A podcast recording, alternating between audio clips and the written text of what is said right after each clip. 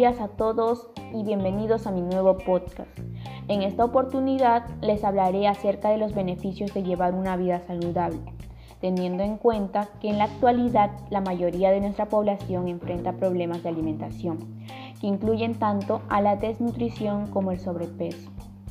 Una de las primeras medidas para tener un organismo fortalecido ante diversas enfermedades es tener una buena alimentación, por ello, he reconocido que mi comunidad posee potencialidades alimenticias y perteneciendo a la ecorregión de la selva alta, el cual posee una variedad de alimentos tanto vegetales y como animales.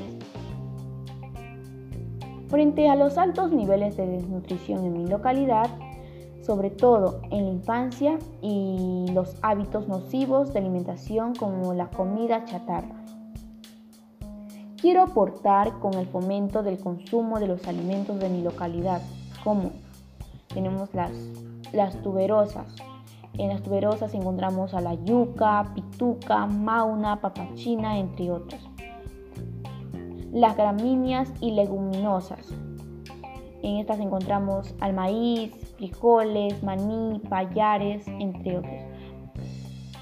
Las curcubitáceas en estas encontramos al zapallo, los calabacines, entre otros.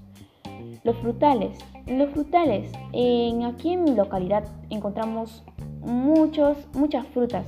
Y aquí mencionamos algunas. Aquí tenemos al plátano, las papayas, piñas, mango, pacay, mandarinas, toronja, coco, caña, zapote, guanábana, etc. Los, las condimentarias y aromáticas. En estas encontramos al ají, cacao, café, cúrcuma, jengibre, achiote, ajipanca, entre otros. Alimentos animales. En aquí encontramos eh, los cuyes, aves de corral como los patos, gallinas y pavos, cerdos, res, pescado, leche, huevos, queso, mantequilla, etc. De los alimentos mencionados, la gran mayoría forman parte de los 13 alimentos estratégicos que nuestros antepasados domesticaron, desarrollaron y aportaron a la alimentación mundial. Así también, estos alimentos de mi localidad son en su mayoría ricos en vitaminas, proteínas y otros micronutrientes de alto valor nutricional y que contribuyen a prevenir la anemia y a reforzar nuestro sistema inmunológico pero nuestra alimentación debe ser complementada con una actividad física muy necesaria para nuestro organismo. Tener un estilo de vida saludable implica llevar una adecuada alimentación, hacer ejercicio físico, trabajar en nuestra relación con el, medio ambiente, promover la actividad social y prevenir problemas de salud. Sin embargo, no olvidemos que también está el amor por nosotros mismos y por los que viven con nosotros.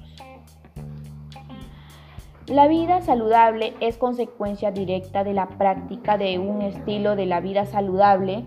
Para comprender esto es importante recordar cuáles son las acciones y o actitudes saludables.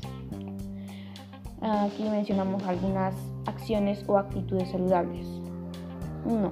Confianza en uno mismo. 2. Autoestima adecuada. 3. Autocuidado. 4 control de impulsos y emociones. 5. Actitudes empáticas con los demás. 6. Valoración positiva de uno mismo y de las relaciones interpersonales. 7. Alto grado de desarrollo social para explorar el ambiente con seguridad y valentía. Por ello debemos saber que una persona sana no solo tiene bienestar físico y mental, también se integra a su sociedad y se desarrolla libremente en su medio ambiente.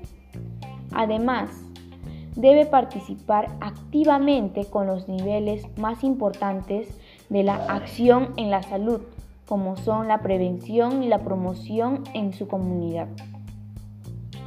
Por tanto, Quiero terminar esta disertación mencionándoles que es muy importante tener una vida saludable, el cual abarca una buena alimentación, la práctica de la actividad física, una buena relación con el medio ambiente y con nuestra sociedad, los cuales van a fortalecer nuestra actitud positiva hacia la vida.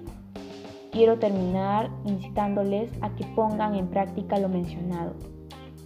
Muchas gracias.